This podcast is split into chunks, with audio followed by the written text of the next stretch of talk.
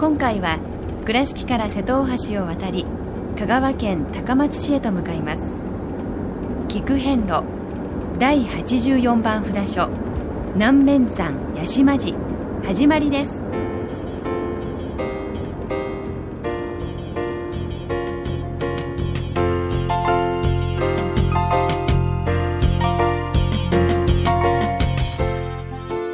菊遍路。四国88カ所をお坊さんの先立ちのもと一つずつお送りする番組です。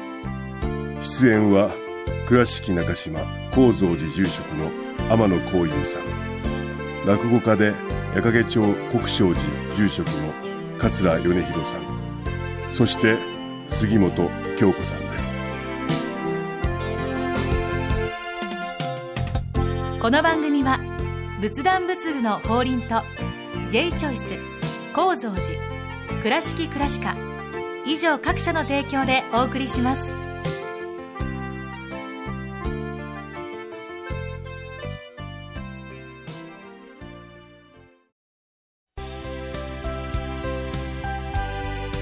仏壇の法輪は井上の法要事業部として仏壇墓地墓石ギフト商品すべてを取り揃え豊富な品揃えでお客様にご奉仕いたします。倉敷からお車でお遍路に向かうあなた車の調子は万全ですか？水島北緑町の J チョイスはあなたの愛車を真心込めて整備点検いたします。安心の車で安全運転。交通安全道中安全はお大師様と J チョイスの願いです。懐かしい昭和の倉敷美観地区倉敷市本町虫文庫向かいの「倉敷倉歯科」では昔懐かしい写真や蒸気機関車のモノクロ写真に出会えますオリジナル絵はがきも各種品揃え手紙を書くこともできる「倉敷倉歯科」でゆったりお過ごしください第84番南面山仙光院八島寺様に到着いたしました。はい。やってきましたえー、久しぶりに私はあの、ここへお参りさせてもらいますけれども、えー相変わらずはい。近代的な近代的、だだっ広い駐車場で。もう、あのーね、有料道路をこずって上がって、はい。実はあの、遍路道ありましてね、ほうほうほう。あのーまあ、登山、登山道なんですけども、ええそこはあの、結構、あの、歩き応えが。あるんですけども、そこにあの、お大師様ゆかりの。遺跡が。いろいろこう、あるんですよ。ということは、車で有料道路を使ったら、それは見れないわけですね。そうですね。はいあの、まあ、ここ今、お参りというかええ、観光客の人が行き交ってますけども、ええここはもう札所うん。というよりもですね、一うん観光のお寺として、うんはいあの、大変賑やかですので、はいその今朝やうん。数珠、うん。え白い追い鶴を着てうん。の人よりもええ家族連れとかが賑わってる感じが。そうですね。あの、ちょっと行きますと、水族館もありますので、まあ、水族館に行く便で、えここもお参りして、みたいな。そういうこううん。雰囲気があります。え。と言いながらですね言いながら。歴史は本当に随分、あの、遡りますのでね、ええあの、鑑真和上の時ー和上代の和上というか、天平ですよね。ええまだお大師様より、空海様よりもぐっと前です。そうですね。うん。あの、鑑真和上という方は、あの、何遍もね、うん。はいこの日本へ来ようとはい。情熱を燃やされて、うん何度もうんナンパしたり遭難したりして、はいえー何をしに来ようとされたと思います？何かをやっぱり伝えようとされてそうなんですよ。ですかはい。はい。その何かっていうね何でしょうかっていう。えそれがいわゆる宗教ですか？そうですね、仏教ですけど、当時あの中国にまでね伝わってきたちゃんとした仏教というものがねまだ日本にはないということでね、えそのお知らせを受けてじゃあ私が参ろうと。えただね、大陸におる人間がそれだけの情熱を持ってということが、えうーんってお思ってもおかしくないですよね。例えば杉本さんが今、えうん。特殊なはい。才能とうん教える力を持っとって、はい。じゃあ東南アジアへええ。船でええ。着くかどうかわからんけれども行ってきますって言って、い、ろんなもの投げ打って、何回も命がけの目にあ遭う、命がけの目に遭う前に、もうやめとこうかとか、思いますね。なんで私がそこまでとか、はい。こう、俗っぽく言ったらそうなると思うんですけど、うんそうです鑑真さんのその執念たるや、ご自分のえ視力や、はい。そういうものを失ってまで、こう、来られたという。でね、あの、案外ここへ触れる人が少ないと思うんですよ。その、そこの部分に、はい。結局、鑑真さんはね、仏教のはい。戒律というものをはい。正しく伝えたい。え人間にとって足りないうん。戒律、心の決まり。心の習慣づけ。えで、仏教は、あの、これをやっちゃいけませんよ、言うて、初めっから説くんです。え。えこれが他の宗教とちょっと違うと。やってしまってからごめんなさいではない宗教なんです。そうですね。あれするな、これするなって、一見窮屈に聞こえます。ええ今の学校の校則と一緒ですけど、あれするな、これするな。でも、ことが大きくなる前に、それをギュッと制御して、はいその上で、例えば、殺すなかれと教えられたら、殺さんのは当然やって、殺してたまるもんですが、殺したことなんかありませんいうところまで悟れたら、はい。次は生かそうに転じれるっていうところに、この仏教の戒律の面白さ、深さがあるわけですよ。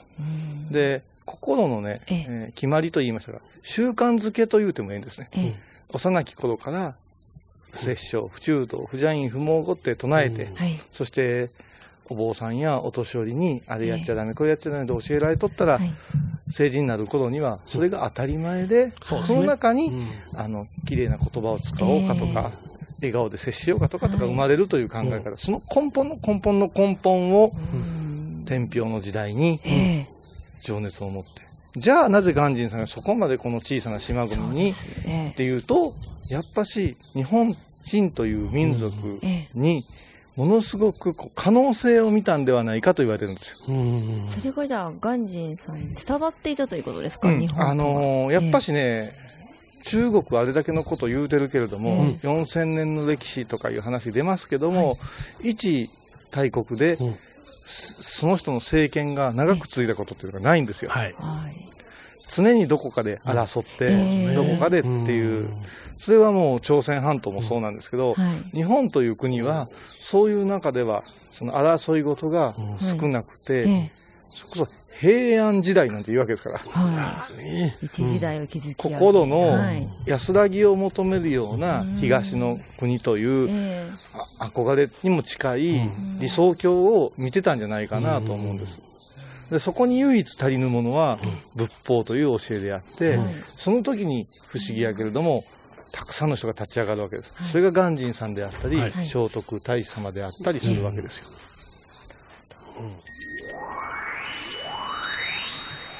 では合唱礼拝しましょう。合唱礼拝。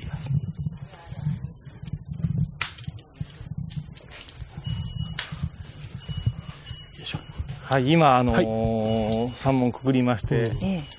境内入りましたが、はい。どんな印象ですか？ここはあの山門のところに立った時点でもわかるんですが、非常にこう開放的なと言いますか、はい。南国チックな様子というのがあの印象ですね。お札所の中でね、ええあのここは高知県ではありませんけども、高知県みたいな感じがするでしょ。そう不思議と。それとあの山門のベンガラの色がですね、飛んでるんですね。はい。やはりその、はい日差しがきついというよりも、あの海が非常に近く感じられるからじゃないでしょうかだから、ね。ここの山門はね、ちょっと琉球の雰囲気がうんありますね。あるんですはい。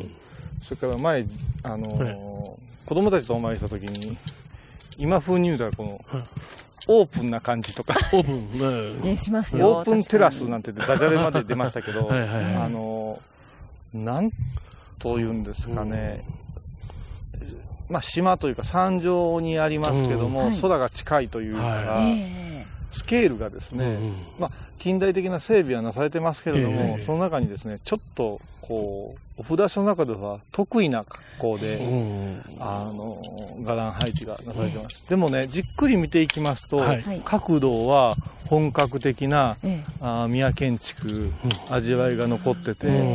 えーこの京都の色より奈良の色っていうのがやっぱし、ああ、そっか。あうんうん。うん、あのー、作りがですね、えー、あのあのあんまり考えずにお参りしてると、はい、奈良京都の区別って一般的には分かりないんですけど、ねえー、やっぱしここはその建物の作り方というのは、奈良、素朴ですよね。素朴うん、素朴で、ちょっとダイナミックですよね。で、今日へ入ると繊細になりますけども、そういう意味ではここのね、お堂、楽しめますし、また一般の方々が、あの、術等を持たずに、ふらっとお参りしても、なんか、ありがたいなっていう気持ちになる、そういう境内じゃないでしょうかね。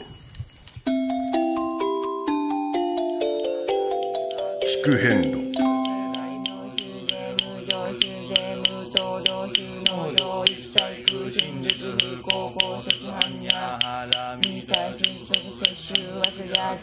てやてはらやてはらそやてぼじそわかはんにゃしんよ第84番やしまじご本尊十一面千手観世音菩薩様ご神言にはオンバザラタラマキリクオンバザラタラマキリクオンバザラタラマキリクナム大師返上今後ナム大師返上今後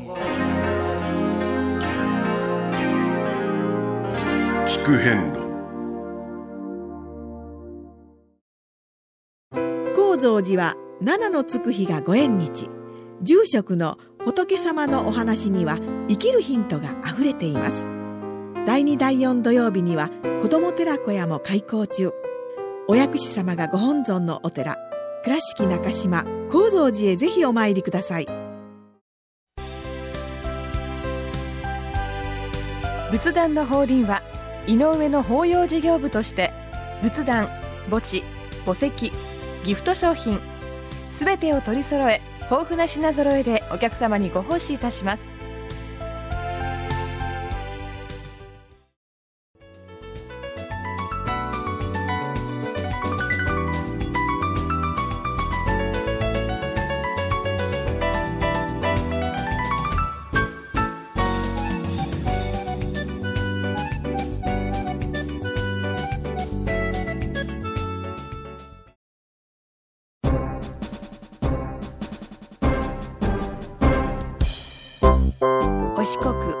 路にまつわる物語。今では見られない風景を織り込んで今では語られない伝説をお届けします。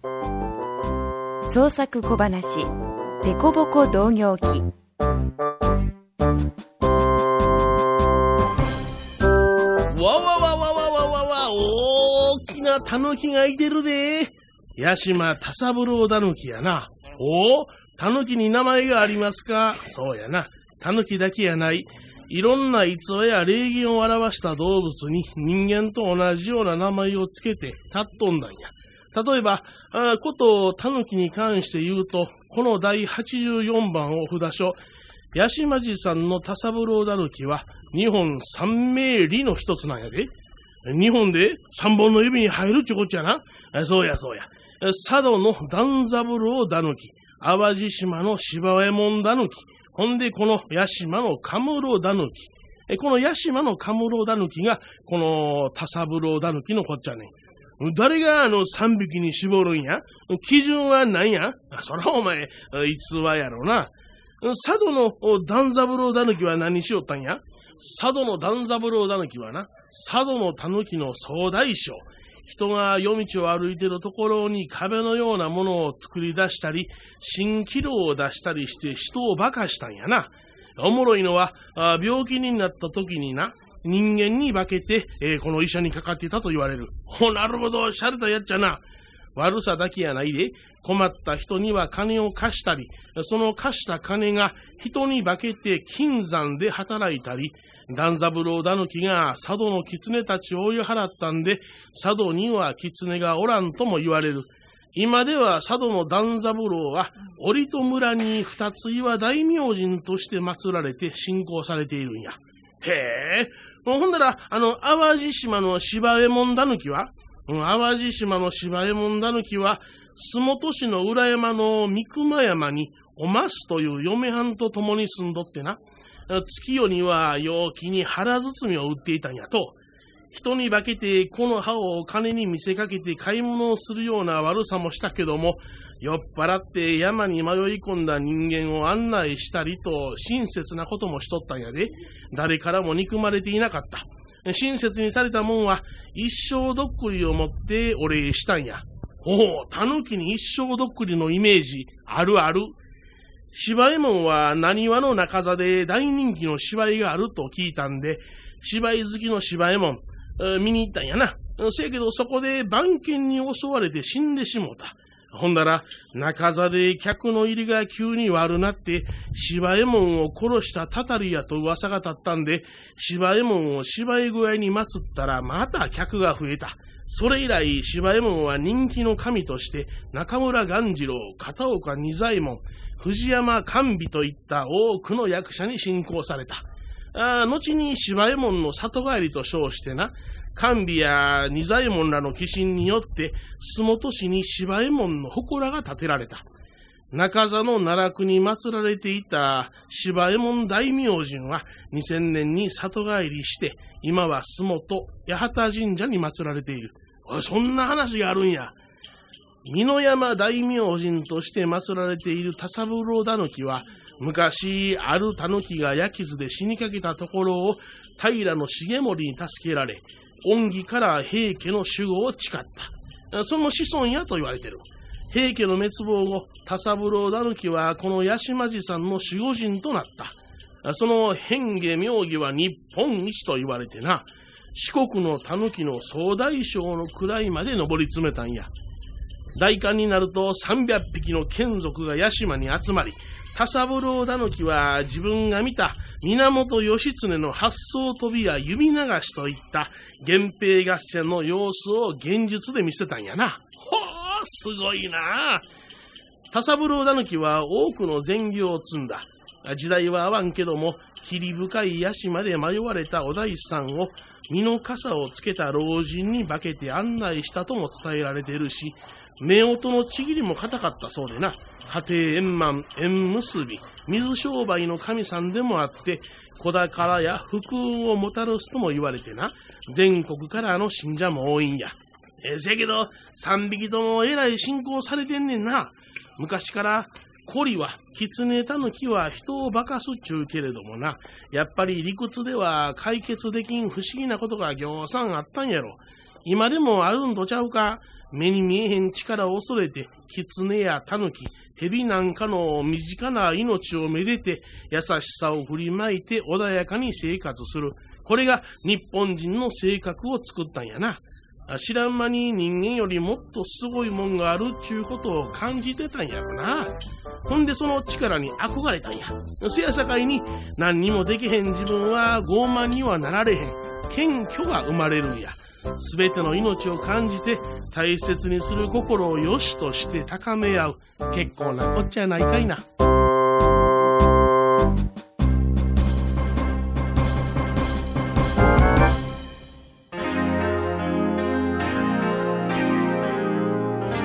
聞路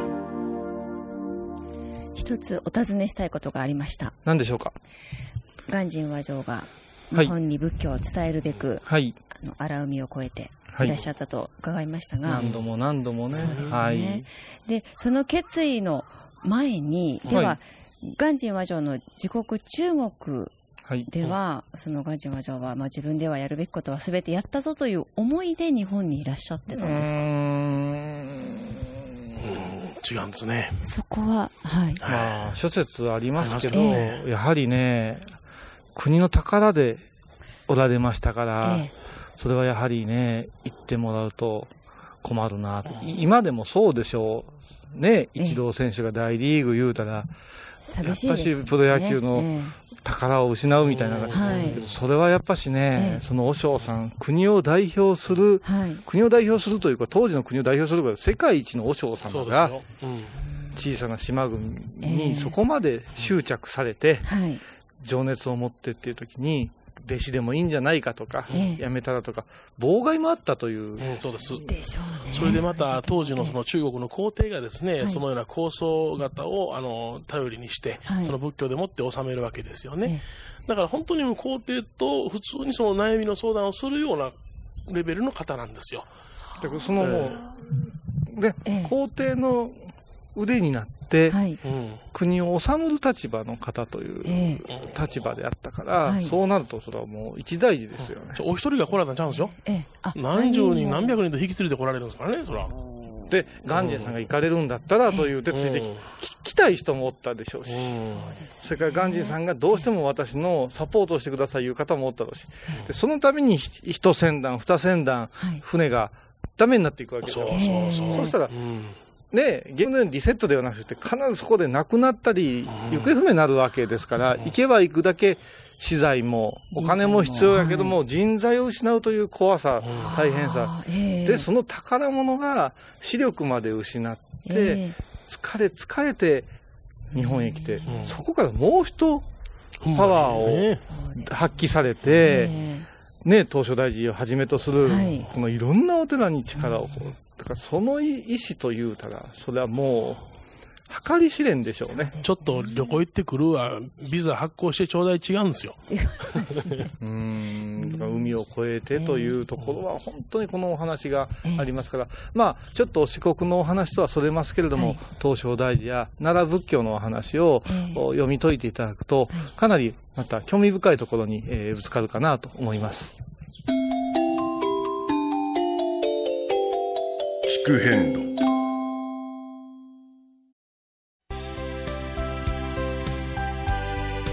仏壇の法輪は井上の法要事業部として仏壇墓地墓石ギフト商品すべてを取り揃え豊富な品揃えでお客様にご奉仕いたします。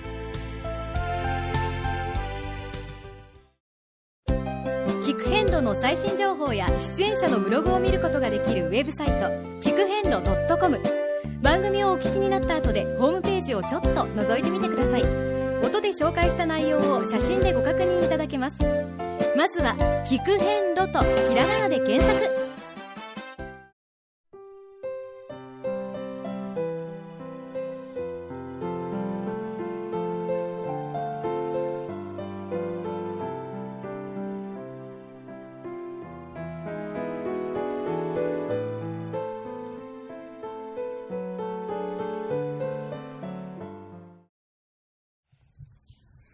ただいま、はい。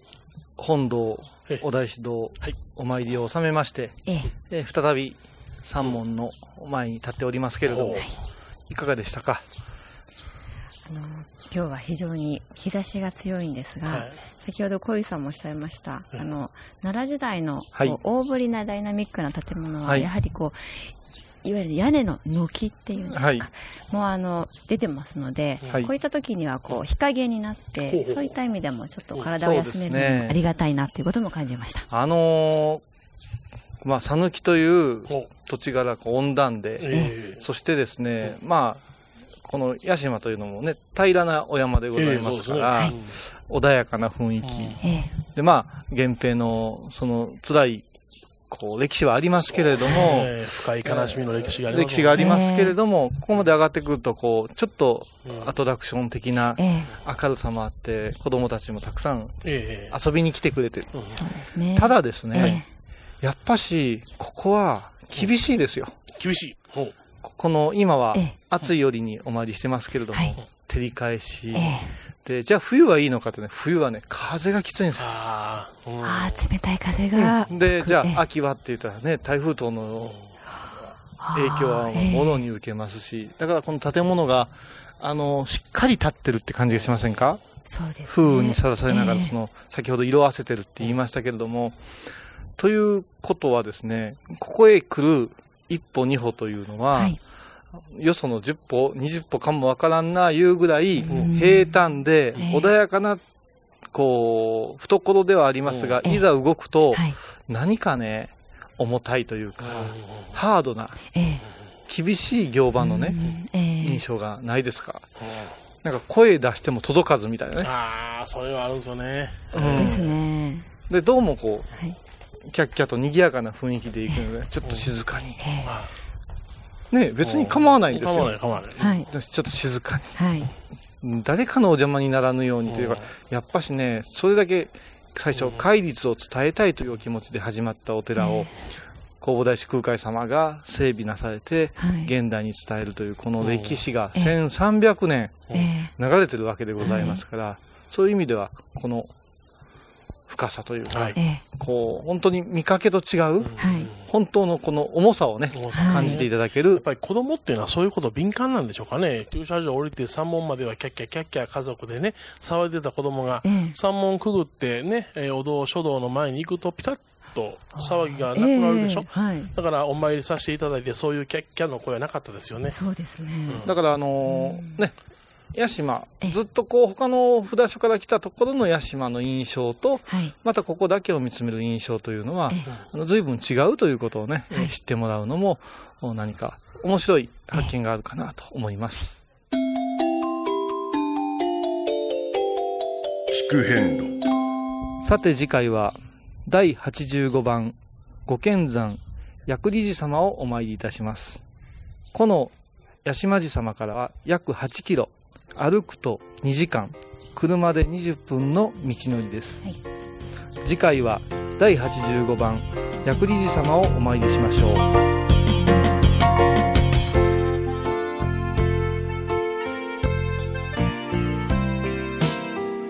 聞く遍路。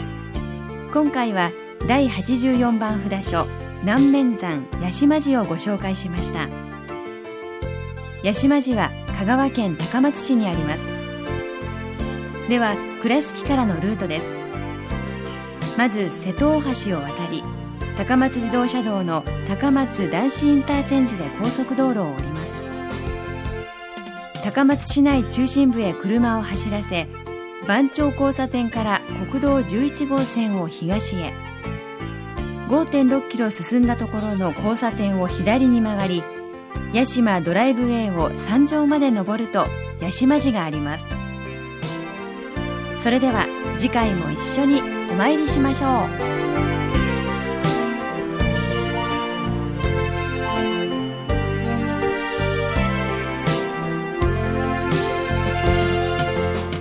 この番組は仏壇仏具の法輪と J チョイス構造寺倉敷倉歯科以上各社の提供でお送りしました。